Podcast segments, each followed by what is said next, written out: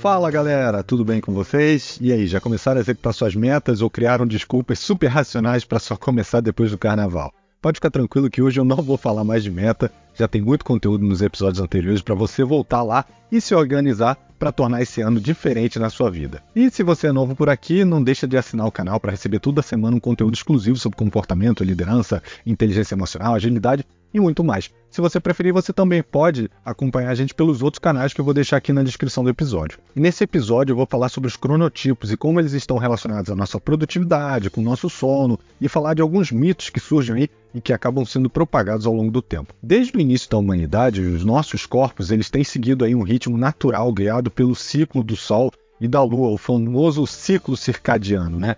Se você não sabe o que é exatamente, não tem problema. Tem alguns episódios anteriores onde eu falo sobre ele e também sobre os benefícios da luz do sol para o nosso organismo. Mas basicamente ele ajuda na regulação de diversos aspectos biológicos, como por exemplo a pressão arterial, a produção de hormônios como cortisol e melatonina, que regulam ali o nosso sono e o nosso estado de alerta, a temperatura corporal, entre outros fatores. Mas ainda assim, cada pessoa possui um relógio biológico interno único, que determina o seu cronotipo. E esse termo cronotipo ele foi popularizado pelo pesquisador alemão Jürgen Assoff na década de 1960, mas foi lá em 1980 que ele se tornou mais importante por conta do desenvolvimento da escala de preferência circadiana, tal CPS, né? Que e, traz aí, permitiu né, a gente uma categorização das pessoas em termos das suas preferências temporais, e aí identificando aqueles que eram naturalmente mais matutinos, mais vespertinos, ou intermediários, né? Aquelas pessoas que se portam melhor durante a manhã, durante o finalzinho da tarde, ali o início da noite, ou aquelas pessoas que são mais flexíveis. Eu vou falar um pouquinho mais sobre eles é,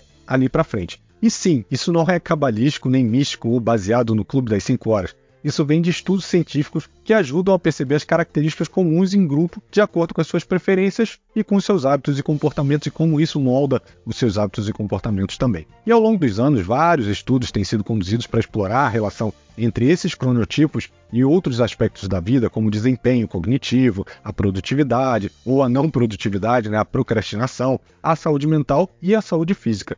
E essas pesquisas, elas ajudaram a estabelecer a ideia de que a gente tem que adaptar nossas atividades, ou a gente pode né, adaptar as nossas atividades diárias de acordo com os nossos cronotipos individuais, para que a gente consiga trazer aí alguns benefícios. E aí, como diria um coach controverso que está por aí, pegou esse driver, entendeu que a gente tem que se adaptar, adaptar as nossas atividades de acordo com o nosso cronotipo, e isso vai realmente influenciar diretamente na sua produtividade, em vencer a procrastinação e criar bons hábitos. Isso é muito importante. Eu acho que do episódio de hoje, esse é um dos pontos mais importantes. Então vamos conhecer um pouquinho de cada um desses três tipos de cronotipos. O primeiro deles é o matutino, que também é conhecido aí como cotovia, que são aqueles pássaros que gostam de cantar antes do sol nascer. Assim como os pássaros, as pessoas com esse cronotipo também são conhecidas por acordar com o nascer do sol. E aí elas atingem ali no iníciozinho da manhã o pico de energia, de foco, logo, logo nos, nas primeiras horas da manhã. Então, ali entre 6 e, e 8 horas, essas pessoas já estão muito alertas e já conseguem ter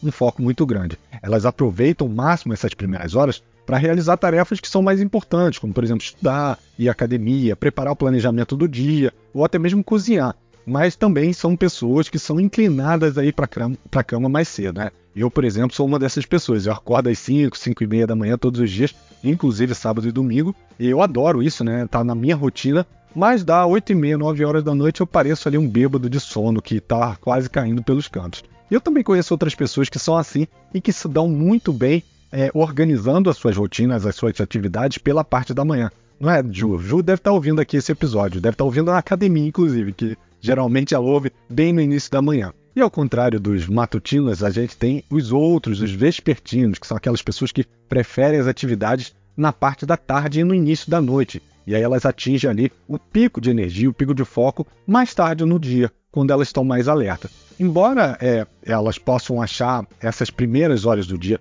mais desafiadoras, digamos assim, eles também conseguem ir evoluindo conforme vai avançando a tarde, a noite, para ganhar energia. Então, geralmente, eles costumam acordar mais tarde, ali pelas 11, meio-dia, e ao longo do dia eles vão ganhando mais energia. Basicamente o contrário dos matutinos, né? Que começam com uma energia grande e o dia vai passando e essa energia vai diminuindo. E por último, a gente tem os intermediários, que para algumas pessoas é, não tem ali uma linha divisória muito clara entre o matutino e o vespertino, é, não é nítido isso, e aí essas pessoas acabam se adaptando.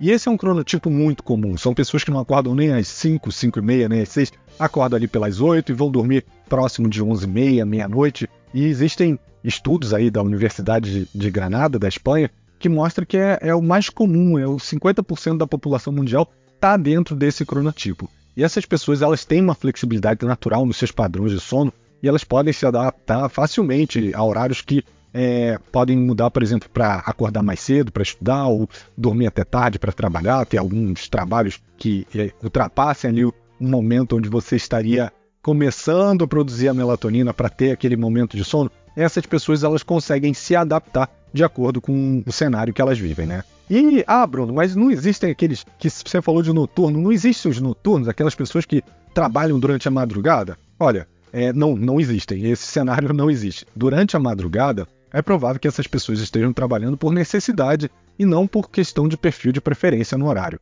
O nosso organismo ele trabalha de forma a produzir hormônios do sono, como melatonina, conforme a luz do dia vai é, diminuindo, e cortisol, conforme a luz do dia vai aumentando, para quê? Para você ficar mais alerta. Então, esses hormônios eles vão se ajustando e eles não, eles necessitam da luz do dia, eles necessitam desse tipo de estímulo para que alguém consiga trabalhar durante a madrugada, essa pessoa ela vai ter que ter estímulos visuais e luz que mantenham ela acordada e segure um pouco dessa produção de melatonina. E é exatamente por isso que se fala que muitas vezes, quando você fica vendo televisão, ou fica no computador até tarde, ou então, por exemplo, vai para a cama e pega o celular, é isso que prejudica o seu sono. Você está estimulando ali o seu cérebro e ele está diminuindo a produção de melatonina, e aí você, de certa forma, consegue se manter mais acordado mas isso gera, tem o seu preço, né? Isso gera prejuízo no dia seguinte, onde você vai estar indisposto, você vai estar cansado.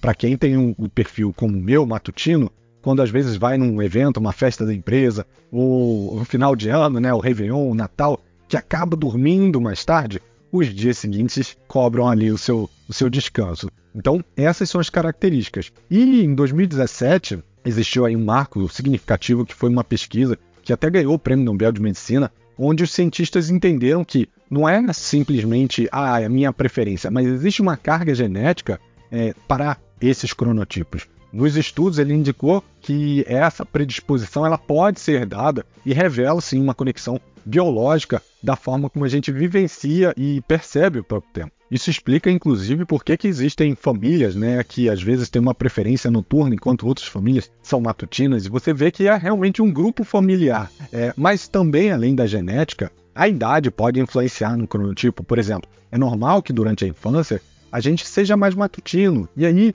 conforme a gente vai evoluindo, vai chegando ali na adolescência, por conta até do próprio desenvolvimento do corpo, as mudanças de hormônio, né, a gente começa a se tornar vespertino, os nossos hábitos mudem um pouco. E depois, quando a gente envelhece, aí eu me coloco nessa posição, é ainda mais comum a gente voltar a ser matutino ou até intermediário, né? O que depende muito dos hábitos, do ambiente, do, do trabalho, do estilo de vida que você segue. Então, agora que você já sabe sobre os cronotipos, identifica aí o seu, é, o seu período de maior produtividade, de criatividade, de concentração e foco. Assim, você vai estar tá um passo mais próximo para você conseguir conquistar e trabalhar melhor esse ano, conquistar seus objetivos, parar de enrolar e procrastinar e se conheça o suficiente para não ter desculpas para não executar o melhor ano da sua vida, tá bom? Espero que vocês tenham gostado do conteúdo. Semana que vem a gente traz um novo tema aí. Um abraço, se você gostou, não esquece de curtir e compartilhar. Esse conteúdo tem que chegar para mais pessoas. E semana que vem a gente se vê com um novo conteúdo. Um abraço, até lá, pessoal. Tchau, tchau.